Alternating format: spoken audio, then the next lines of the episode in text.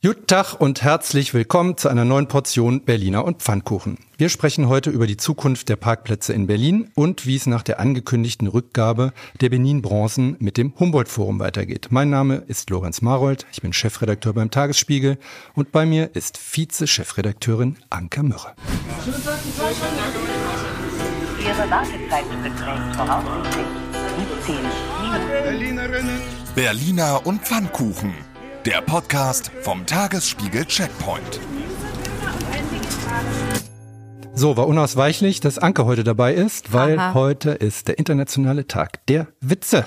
Oh ja, soll ich wieder einen aus der Welt der Fünfjährigen erzählen oder bist du heute dran? Nee, mach mal einen Parkplatzwitz.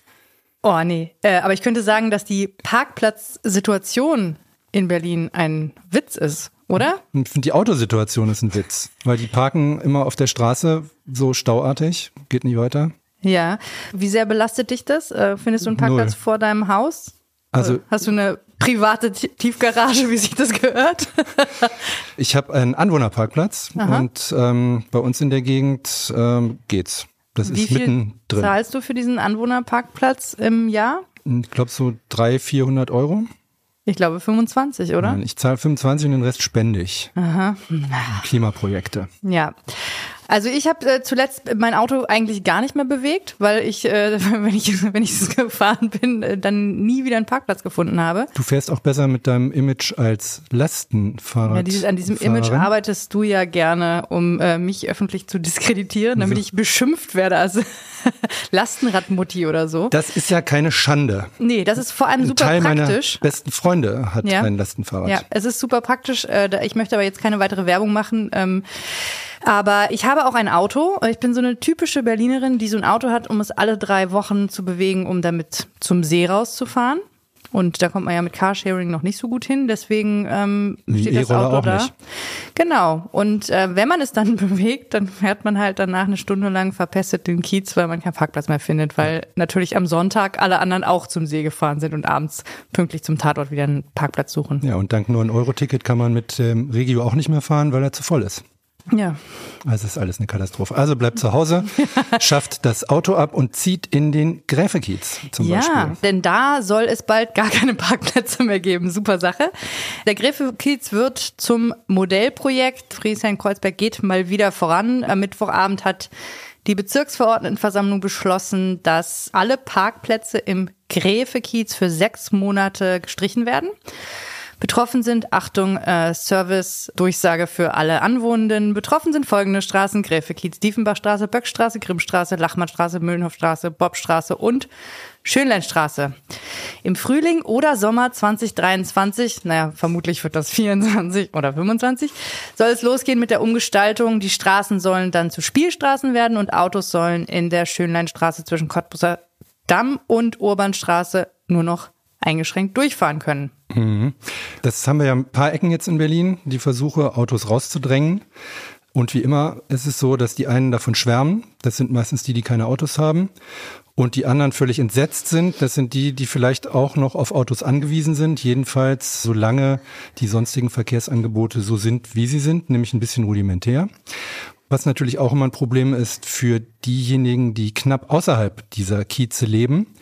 Da wird sich der Verkehr natürlich ballen. Das gilt auch für die Bergmannstraße beispielsweise, nicht weit entfernt davon, wo natürlich auch in den umliegenden Straßen, Mehringdamm und so weiter, der ganze Verkehr sich jetzt durch Nadelöhre zwängt.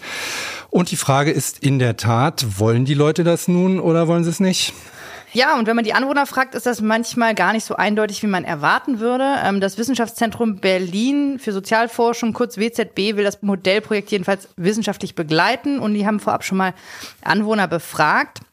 Mehr als 1000 Menschen haben daran sich beteiligt im Bezirk und da war die Antwort überraschend deutlich dafür, den privaten Autoverkehr rigoros aus Friedrichshain und Kreuzberg herauszudrängen. Und wir haben äh, Andreas Knie vom WZB mal gefragt, was genau sie mit diesem Modellprojekt herausfinden wollen. Ja, sechs Monate kein Parken mehr von privaten Autos auf öffentlichen Stellplätzen im Gräfekiez. Äh, was steckt dahinter? Wir haben in Berlin ein Problem, dass wir zu viele Autos haben äh, und wir glauben, dass dies darin liegt, dass es sehr bequem ist, ein Auto in Berlin zu haben, weil natürlich jeder und jede ihr Auto einfach vor die Tür abstellen können. Deshalb ist die zentrale Frage, was passiert, wenn das nicht mehr geht, wenn Menschen ihr Auto in ein Parkhaus abstellen müssen oder dafür eine private Stellfläche suchen müssen, die auch zum Teil teuer ist. Wir gehen davon aus, dass wenn das nicht möglich ist, wenn das Auto also unbequemer wird, dass äh, andere Verkehrsmittel wie die Füße, das Fahrrad, U-Bahn und S-Bahn an Attraktivität gewinnen. Und das, und so ist äh, unsere Annahme, etwa die Hälfte der jetzigen Fahrzeugbesitzenden ihr Auto dann abschaffen. Wie werden wir das äh, messen? Wie werden wir das äh, beforschen? Indem wir natürlich jetzt den Verkehr messen. Wir messen die Zahl der Autos, die damit gefahrenen Kilometer. Und wir befragen natürlich die Menschen im Kiez vorher, während des Besuches und auch nach dem Versuch und gucken, haben die Menschen ihr Auto tatsächlich abgeschafft oder haben sie was anderes erfunden? Denn Menschen sind ja findig und wissen eigentlich mit Situationen umzugehen. Denn am Ende glauben wir, dass wir einen Wechsel in der verkehrlichen Struktur der Stadt nur durch eine Veränderung der politischen Regeln schaffen können. Aber ob das so geht oder ob irgendwas noch passiert, was wir gar nicht wissen, dazu machen wir diesen Versuch. Ja, also das ist ja eigentlich auch Logo, dass es nur dann klappt, wenn die Politik eine Vorgabe macht. Die Frage ist, ob man irgendwann auch mal aus dieser ganzen Experimentierversuchsphase rauskommt, ähm, weil nur mit diesen einzelnen Punkten wird man kein Konzept ableiten können. Und ich bin echt mal gespannt, was dabei rauskommt während dieser sechs Monate. Ich glaube schon, dass der eine oder andere ohnehin schon genervt ist, weil mhm. ich meine, wer den Graphic-Kiez kennt, da sind ja schon ein paar Kiezblock-Sperren drin. Da kommt man ohnehin schlecht durch oder eigentlich auch schon gar nicht und einen Parkplatz zu finden ist wirklich absurd. Deswegen könnte das gut sein, dass da tatsächlich die Zustimmung auch am Ende dieses Experiments da ist. Aber mal sehen, was äh, passiert. Es gibt aber auch wirklich vehemente Gegner. Wir haben eine Mail hier, Anke. Vielleicht kannst du daraus mal zitieren. Ja, die Mail stammt von einer Familie aus dem Grefekiez, zwei Kinder, und sie haben uns ziemlich deutlich geschrieben, warum äh, sie, sagen wir mal, genervt sind. Ich kann nicht alles vorlesen, es war sehr detailliert, aber ich lese da mal kurz ein bisschen rein. Also sie schreiben, man solle nicht falsch verstehen, wie die meisten Nachbarn hätten natürlich auch sie, wie es sich gehört, für ordentliche Kreuzberger äh, links-grün gewählt. Das Paar schreibt, wir kaufen Bio und Naturstrom, haben unser Konto bei der GLS Bank, fahren innerstädtisch, wo es geht, nur Fahrrad. Wir vermeiden es zu fliegen und nutzen die Bahn, wo wir können. Die Familie hat ein Gartengrundstück 40 Autominuten entfernt und will es regelmäßig besuchen mit den Kindern. Und dann schreiben sie, aber wir brauchen trotzdem unser Auto, zumindest noch eine Zeit lang. Wir sind beide selbstständig, Fotograf und Innenarchitektin und brauchen das Auto regelmäßig beruflich. Wir haben zwei kleine Kinder, die noch Autositze benötigen. Das schließt Carsharing aus. Kindersitze sind da nie drin und schon gar keine zwei.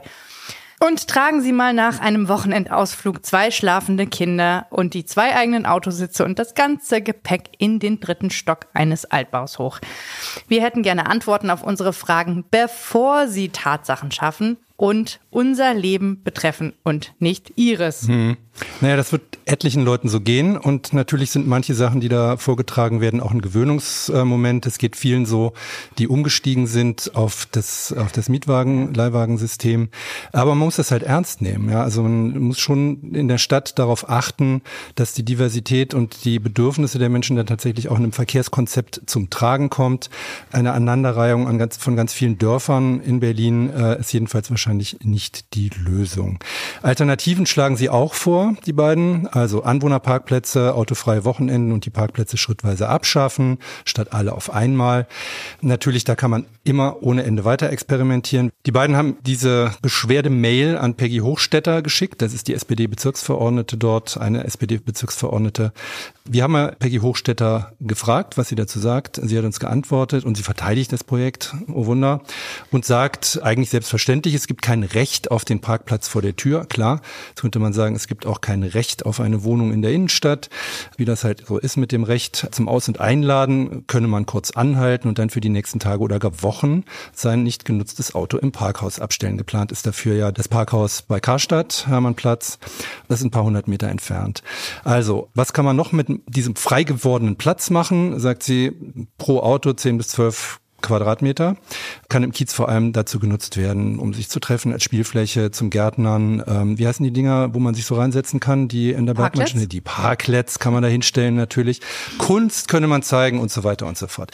Und weiter sagt sie ähm, auch noch, und jetzt kommt ein sehr kritischer Punkt, wie ich finde, sie weist darauf hin, die Familie hat ein Gartengrundstück außerhalb Berlins und kann sich dort erholen. Die meisten Menschen im Kiez haben das nicht, können sich das auch finanziell gar nicht leisten und haben es verdient, dass wir als gewählte ehrenamtliche BezirkspolitikerInnen uns für sie einsetzen. Und wenn jetzt die soziale Komponente in die Verkehrspolitik reinkommt, dann wird es natürlich echt kompliziert. Und ich glaube, dass die Grünen da auch dann verlieren, weil ich glaube gerade auch bei den Menschen, die nicht so wahnsinnig viel Geld haben, auch das Auto immer noch eine große Rolle spielt.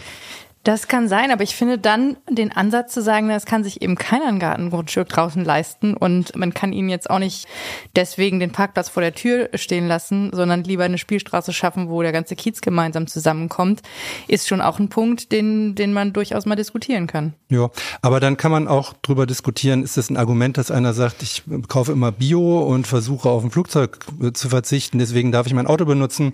Ich bin ein guter Mensch und schlag auch meine Kinder nicht. Deswegen habe ich ein Recht auf Parkplatz vor der Tür. Kompensation. Okay, also wir, wir konstatieren, Kinderschlagen ist nie okay, egal ob man in Friedrichshain-Kreuzberg wohnt oder Autofahren aber manchmal schon. Grundstück. Autofahren manchmal noch okay, aber in zehn Jahren glaube ich nicht mehr. Wahrscheinlich nicht mehr. Kommt drauf Naja. an, was Volker Wissing noch so macht. Nun gut, wir schweifen ab, aber äh, wir wir sollten vielleicht noch eine Runde drehen über die Friedrichstraße, oder? Oh, meine Lieblingsstraße. Einfach, wenn es darum geht, wir probieren jetzt mal was aus und gucken mal, wie es läuft und lassen das womöglich wissenschaftlich begleiten. Hm. Das hat ja in der Friedrichstraße echt super funktioniert, oder? T- Total. Es hat ein bisschen Geld gekostet, vielleicht auch ein bisschen zu viel Geld gekostet, um festzustellen, dass es wenig Sinn macht, wenn man eine Flaniermeile in der Mitte durch eine autofreie Fahrradrennzone trennt. Und äh, das hätte ich auch vorher schon ähm, günstiger sagen können. Und Ja. das ist natürlich auch bei rausgekommen. Das ist irgendwie alles ein bisschen gaga. Äh, wenn man eine Flaniermeile machen will, dann sollte man sich auch die, die Umgebung mal angucken. Also wer gerne in der Friedrichstraße flaniert, hat offensichtlich ein ganz hartes Leben. Wir haben auch noch den CDU-Bezirksverordneten Timur Hussein gefragt, was er dazu sagt. Ich habe da so eine Ahnung. Hören wir doch mal rein. Das Parkplatzverbot in dem Gräfe-Kiez ist unsozial, weil reiche Autofahrer mit Garagen oder Parkplätzen in Hinterhöfen bevorzugt werden und arme Autofahrer müssen sehen, wo sie bleiben. Nicht zuletzt, denke ich, ist das Parkplatzverbot rechtswidrig. Ich sehe nicht die Rechtsgrundlage dafür, 20.000 Anwohner als Versuchskaninchen zu benutzen. Das Parkplatzverbot in der Gräfe-Kieze ist auch undemokratisch, weil die 20.000 Anwohner vorher nicht befragt worden sind. Das Parkplatzverbot ist darüber hinaus auch noch behindertenfeindlich, weil Menschen, die das, den Behindertenstatus noch nicht haben, aber auf das Auto angewiesen sind, benachteiligt werden, weil sie jetzt sehr weit laufen müssen oder gleich zu Hause bleiben. Nicht zuletzt ist das Autoparkplatzverbot frauenfeindlich. Frauen mit Autos müssen dann weit entfernt parken, ähm, Hermannplatz oder in einem ganz anderen Kiez und dann nach Hause laufen in der Dunkelheit. Eine Zumutung aus meiner Sicht. Ja, der hat ja genau deine Meinung, Anke. Das ist doch super. Und Hilfe. ähm, ja, man braucht jetzt eigentlich nicht viel Fantasie, um im nächsten Schritt äh, einen UNO-Blauhelm-Einsatz im Griffekiez zu vermuten. Die CDU kümmert sich wie immer um die Frauen. Das ist doch fein. Wollen wir erstmal Ping-Pong spielen zum Machen wir. Trotz der angekündigten 100 neuen Mitarbeiterinnen und Mitarbeiter in, in den Berliner Bürgerämtern liegt das 14-Tage-Ziel bei der Buchung eines Termins nach wie vor ziemlich weit, weit weg. Der Senat schätzt, es fehlen monatlich immer noch 50.000 Termine. Ich wiederhole, 50.000 pro Monat. Das geht aus einer linken Anfrage im Abgeordnetenhaus hervor. Macht ja nichts. Berlin finden ja noch, noch ein paar andere wichtige Termine statt. Heute zum Beispiel beginnt das 41. Drehorgelfest. Bis Sonntag treffen sich dort noch über 100 Drehorgelspieler aus aller Welt. Aus Erfahrung wissen wir, zusammen sind die ungefähr 1000 Jahre alt. Habe ich da richtig gerechnet? Nö. Nee, 10.000 Jahre. Jedenfalls ziemlich alt sind die meistens. Das macht aber nichts. Höhepunkt ist wie immer die Parade am Samstag um 11 Uhr auf dem Kurfürstendamm. Uralt sind auch die Züge aus DDR-Zeiten, die noch immer im Berliner S- und U-Bahn-Verkehr unterwegs sind. Konkret ist das die S-Bahn-Baureihe 485. 44 davon sind noch im Einsatz, sollen aber in den kommenden Jahren endlich ersetzt werden. Da werden einige Pufferküsser traurig sein. Auf den U-Bahn-Linien U1 und U4 fahren noch sogenannte, Achtung, Gisela-Fahrzeuge aus der DDR. Die bleiben uns noch länger erhalten, nämlich bis 2029 und dann soll auch Gisela ausgemustert Ja. werden. Deswegen war das vielleicht gar keine schlechte Idee, das Giraffenbaby, das wir in der letzten Folge hatten, Gisela zu nennen. Ja. Auch ausgemustert gehört hätten die herkömmlichen Monats- und Tagestickets bei der BVG zum Start des 9-Euro-Tickets. Weil das aber technisch zu kompliziert gewesen sein soll, haben Zehntausende Berlinerinnen und Berliner diesen Monat normale BVG-Zeitkarten gekauft, obwohl das viel günstigere 9-Euro-Ticket schon da ist. Nennen wir es mal Subvention in den öffentlichen Nahverkehr. Gar nicht stolz kann die BVG auch auf ihre Busstatistik sein. 2021 sind 53 Menschen bei Unfällen mit BVG-Bussen schwer verletzt worden. Bei 3123 Verkehrsunfällen waren die BVG-Busse beteiligt. Straßenbahnen waren bei ganzen 133 Unfällen dabei. Das hat die CDU per Anfrage im Abgeordnetenhaus herausgefunden. Klimaschützer haben auch heute wieder Autobahnen blockiert. Die Berliner Gewerkschaft der Polizei teilt mit, man beobachte, dass das Unverständnis über die Form des Protests ansteigt. Immer mehr Menschen seien frustriert und bereit, selbst zu handeln. Das sieht man auch, wenn man bei Twitter mal unter dem Stichwort Poschardt reinschaut. Dann kann man sehen, dass der Weltchefredakteur auch ganz erbost war, weil er mit seinem Ferrari, Porsche oder sonst was nicht durchkam und die Protestierer mal abgefilmt hat. Ähm, eine gefährliche Entwicklung, sagt die Gewerkschaft der Polizei, die vor allem verantwortliche Politiker langsam, aber sicher aus der Lethargie holen sollte. Lorenz, warst du schon mal im Humboldt-Forum? Bin jeden Tag im Humboldt-Forum. Warum? Ja um die Ecke. Äh, und dann gehst du da immer Mittagessen. In den Hof und da mal rein und rum und so. Und wie findest du? Ich hätte ja lieber da ein Fußballstadion gehabt damals, als die Entscheidung anstand, was kommt dahin? Stadtpalast der Republik hat wieder keiner auf mich gehört. Heute wird dringend ein Platz für ein Hertha-Stadion gesucht. Ich hätte die Indianerkanus auch gerne in Dahlem weitergesehen. Wäre aber jetzt auch ein bisschen schwierig mit der Anreise und den Parkplätzen. Hätten die da alles vollgepinkelt vor deiner Haustür. Hast du da gut drüber nachgedacht? ja, aber das wird ja wahrscheinlich auch demnächst alles autofrei. Nun gut, also das Humboldt-Forum stand schon lange, lange vor der Eröffnung ziemlich in der Kritik. Nicht nur, weil natürlich berlingemäß die Baukosten explodiert sind oder weil vorher der Palast der Republik explodiert ist dafür oder einfach, ähm, ja, weil es ziemlich schräg ist, ein Symbol der Monarchie wieder aufzubauen mitten in Berlin. Naja, Naja, an der einen Ecke ist ja die Fassade modern. Aber auch nur, weil denen das Geld ausgegangen ist, oder? Wenn das der alte Kaiser wüsste. Ja, aber am meisten äh, Kritik gibt es, äh, ach so, und die, die Kuppelkreuz haben wir noch vergessen. Das ganz, Kuppelkreuz. ganz, ganz, ja, aber ganz die Namen von diesen ähm, antisemitischen Spendern werden ja wieder rausgekratzt, hoffentlich, ne? Da, wenn da mal jemand nachguckt. Naja, aber am meisten, wenn man das äh, noch sagen kann, gesteigert wurde die Kritik an dem, was drinnen passiert. Also im Mittelpunkt steht da eine Debatte über die Exponate, die aus der Kolonialzeit stammen und sagen wir mal hoch umstritten sind. Ja, die Skalps der Kolonialzeit gewissermaßen. Also Raubkunst, es geht um die ganze Frage Restitution. Äh, und da steht einiges auf dem Spiel. Ähm, manche Wissenschaftler behaupten, das ganze Humboldt-Forum besteht eigentlich nur aus beklautem Zeugs. Da würde ich mal sagen, es gibt auch eine Berlin-Ausstellung um Humboldt-Forum. Das haben wir alles selbst verfuscht. Aber im Fokus stehen die sogenannten Benin-Bronzen. 1100 Stück gibt's in Deutschland insgesamt. Eine der umfangreichsten Sammlungen von 400 äh, Benin-Bronzen gibt es im Ethnologischen Museum, was eben direkt beim Humboldt-Forum angesiedelt ist. Jo, und dass diese Benin-Bronzen geklaut wurden, daran äh, besteht eigentlich kein Zweifel. Die stammen also praktisch alle aus einer gut dokumentierten Plünderung 1897. Damals haben britische Soldaten Benin City angegriffen und den Palast des Königs zerstört und ausgeraubt. Die geplünderten Skulpturen und Halbreliefs sind dann nach Europa gebracht worden, wurden an verschiedene Museen verkauft und mit dem Geld dann neue Raubzüge finanziert. Gutes Geschäftsmodell. Tja. Aber es kommt ein Ende, denn äh, die rechtmäßigen Besitzer der Objekte sind im heutigen Nigeria Und dementsprechend wird heute Nachmittag nach einem langen Prozess der Weg freigemacht dafür, das Eigentumsrecht auf sämtliche Benin-Bronzen, die im Deutschen Museum gesammelt sind, an Nigeria zu übertragen. Interessanterweise sind sich jetzt alle einig. Vor zehn Jahren klang das noch ganz anders. Aber heute hat man auch, glaube ich, schon ein bisschen anderes Bild auf dieses, auf dieses Thema der deutschen Geschichte. Außenministerin Annalena Baerbock, Kulturstaatsministerin Claudia Roth, beide unterzeichnen eine Absichtserklärung mit dem nigerianischen Kulturminister Lai Mohammed und dem Staatsminister für Auswärtige Angelegenheiten Suburai Dada. Zwei Bronzen aus den Berliner Beständen soll die nigerianische Delegation gleich mitnehmen. Hoffentlich checken Sie da nicht am BER ein. Wer weiß, wo die Dinger landen.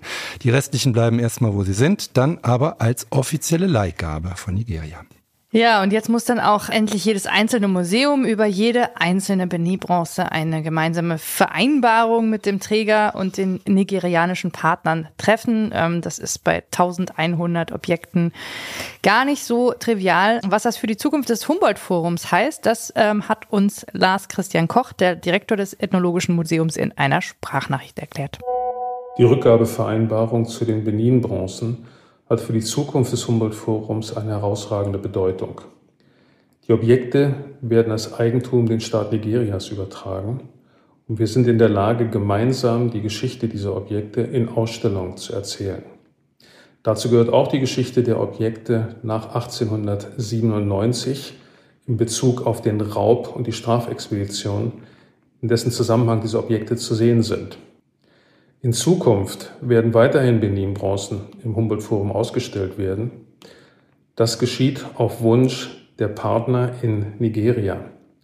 Wir haben mit unseren Partnern des National Commission for Museums and Monuments of Nigeria ein Memorandum of Understanding unterzeichnet, wo genau geschildert wird, wie und in welcher Zusammenarbeit wir diese Objekte zeigen. Jo, und das ist halt schon was Besonderes jetzt, weil ich habe es eben schon mal erwähnt, vor zehn Jahren waren nicht alle so einsichtig, mhm. dass das so ist, wie es ist. Also auch Hermann Parzinger, der Präsident der Stiftung Preußischer Kulturbesitz, zu der eben auch das Humboldt-Forum gehört, ähm, hat noch 2011 in einer Broschüre des Humboldt-Forums geschrieben, die Sammlung des Ethnologischen Museums sei als Produkt der Forschungsreisen entstanden, im Zuge derer Wissenschaftler aus Europa unzählige Objekte sammelten und von ihren Reisen mit nach Berlin brachten und Zitat, damals entstand das wissenschaftliche Fundament des Ethnologischen Museums in Berlin und es entstand auf legale Weise. Die Berliner Museen sind deshalb rechtmäßige Besitzer ihrer Bestände. Man muss sich das nun mal andersrum vorstellen, mhm. wenn hier unsere ganzen Kunstwerke plötzlich anderswo gewesen wären, weil jemand uns kolonialisiert hätte. Ja, Wahnsinn, das heute zu lesen. Ähm, da hat sich einiges getan in den letzten zehn Jahren und das ist auch gut so. Da hat möglicherweise auch die ganze Debatte ums Humboldt-Forum nochmal dazu beigetragen, muss man vielleicht auch mal positiv sagen, mehr Aufmerksamkeit, als sie in Dahlem hatten. Ich war da oft. Fahrrad. Wenn beim Ursi das Seminar mal wieder so langsam, langweilig war. Genau, dann ja. bist du ins Ethnologische Museum gegangen. Das möchte ich bewiesen haben. Denn die Fotos kann ich dir nicht zeigen, da gab es noch keine. Mm, ja, schade. Wir haben jedenfalls mal beim Historiker und Experten nicht für OSI Studenten, sondern für postkoloniales Erbe Professor Dr. Jürgen Zimmerer nachgefragt. Der hat sich viel mit dem Thema beschäftigt und er ist sogar heute bei der Unterzeichnung dabei. Und wie er das bewertet, sagt er uns in einer Sprachnachricht. Die Absichtserklärung zwischen Deutschland und Nigeria über die Rückgabe der Benin-Bronzen ist ein großer Schritt vorwärts. Nachdem die Stiftung Preußischer Kulturbesitz und die frühere Staatsministerin für Kultur und Medien lange Zeit zu den Blockierern gehört haben, zeichnete sich schon zum Ende der Regierung Merkel ein Umdenken ab, erzwungen durch zivilgesellschaftliche Aktivistinnen, viele davon aus der BIPOC-Community. Es wird nun darauf ankommen, wie das Verfahren umgesetzt wird, wie die Zivilgesellschaft eingebunden wird in Deutschland und in Nigeria, und wie transparent das Ganze sein wird. Man darf allerdings nicht vergessen, dass die Frage kolonialer Raubkunst nur ein kleines Kapitel in der Frage der Aufarbeitung des kolonialen Erbes ist. Die große Frage ist etwa der Umgang mit der kolonialen Gewalt und Ausbeutung insgesamt, etwa dem Genozid an den Herero und Nama im heutigen Namibia und die Erweiterung unserer Erinnerungskultur um die kolonialen Verbrechen. An diesen Fragen wird sich zeigen, wie ernst es der Bundesregierung mit der Aufarbeitung wirklich ist. Und hier liegt noch vieles im Argen. Fühlen sich Herrero und Nama nicht ernst genommen. Was man für Nigeria nun schafft, einen Austausch auf Augenhöhe, braucht es auch für die Opfer des ersten deutschen Völkermords. Jo, wir sehen, das Thema ist auch in Bayern angekommen. Äh, auch auf dem Lehrplan? Ja. Das würde mich mal interessieren, denn wir haben hier mal eine nicht ganz repräsentativen, aber generationenübergreifende Umfrage gestartet im Team Checkpoint. Und die hat ergeben, 34 Jahre deutsche Kolonialgeschichte wurde in der Schule so, naja, wir glauben gar nicht behandelt. Es kann aber sein, dass sich der ein oder andere nicht an alles erinnert, was stattgefunden hat. Aber wir erinnern uns alle an viel Nazi-Deutschland. Wer sich an die Schule erinnert, war nicht dabei. Ist nicht dabei gewesen, aber nur wenn es die 80er betrifft, oder? Also wir hatten das wahrscheinlich irgendwie mal auf einer halben Seite, Mhm. in einer Stunde, in der ich nicht da war. Also ich kann mich überhaupt nicht erinnern, dass wir das Thema wirklich ernsthaft hatten. Ja. Jedenfalls nicht unter diesen Aspekten, über die wir heute offen sprechen. Genau. Also da äh, gibt es auf jeden Fall auch noch Entwicklungsbedarf und ähm, wir werden das heute nicht mehr lösen. Nö, aber wir können ja noch mal reinschauen in den aktuellen Lehrplan Geschichte, Sekundarstufe 2. Da gibt's den Wahlbereich, also man kann sich entscheiden, ob man sich dafür interessiert. Die Europäisierung der Erde, indianische Kulturen, darf man das eigentlich nur sagen? Indianische Kulturen, das könnte nächstes Jahr Lehrplan. schon schwierig werden. Portugiesische und spanische Expansion, Kolonialreiche. Also man kann sich dafür interessieren, man muss es offensichtlich nicht. Deutschland wird erstmal nicht erwähnt, es geht um die Europäisierung. Wir sind also nur mitschuld und nicht allein schuld. Das ist ja immer auch ein Trost für viele. Ändert aber nichts daran, dass wir mit dabei waren. Ja, dabei ist jetzt bei den Kunstwerken jedenfalls äh, eine Kennzeichnung verpflichtend, die, dass die Kunstwerke, die Bronzen eine Leihgabe Nigerias sind. Da fragt sich natürlich, ob das ausreicht. Man, aber es ist zumindest ein Hingucker, ein kleiner Hinweis, wenn man sich in Zukunft diese Bronzen anguckt. Ja klar, man hat halt so einen, so einen kleinen Haken, ich sage mal so einen Aufhänger dafür, sich damit vielleicht näher zu beschäftigen. Warum Leihgabe? Was hat es damit zu tun? Wir haben mit äh, Professor Dr. Jürgen Zimmer noch weiter gesprochen, was er dazu sagt. Er meint, wenn Nigeria einverstanden ist, ist das okay, also das hier zu lassen und als Leihgabe zu kennzeichnen. Es kommt jedoch auf die Details und die Transparenz an. Nigeria muss frei entscheiden können, wie viele und welche Objekte zurückgehen oder als Leihgabe in Deutschland verbleiben. Und dazu muss eben auch Zivilgesellschaft zugelassen werden und mitwirken, was auch immer das im Kern bedeutet. Gut, ich würde sagen, das lassen wir für heute so stehen. Vielen Dank an Herrn Professor Dr. Zimmerer für die Einschätzung und an dich, Lorenz. Für meine wertvolle Einschätzung Bezug auf meine Schulzeit. genau. Sie befinden sich in der Warteschlange an Position 61. Ihre Wartezeit beträgt voraussichtlich 17 Minuten. So, und für heute ist die Sache schon wieder fast gegessen, aber wir haben noch eine schöne Sprachnachricht von unserem Lieblingspfarrer Viktor Weber, Checkpoint-Leserinnen und Lesern natürlich bekannt und unseren Podcast-Hörerinnen und Hörern jetzt gleich auch. Die evangelische Kirche in Spandau hat ja vor kurzem einen Pilgerweg entwickelt. Man kann so ganz offiziell ähm, ganz, durch ganz Spandau pilgern und sich auch Stempel holen bei den einzelnen Kirchen. Dafür brauchen die Kirchen einen Briefkasten, in dem eben die Stempel ähm, enthalten sind. Äh, Wir haben bei uns in der Heerstraße Nord einen solchen Briefkasten installiert und der kam, wie wir eigentlich befürchtet hatten, relativ schnell wieder weg, samt In Inhalt. Doch Überraschung, Überraschung, äh, kurze Zeit später ist er wieder aufgetaucht und zwar mit Inhalt.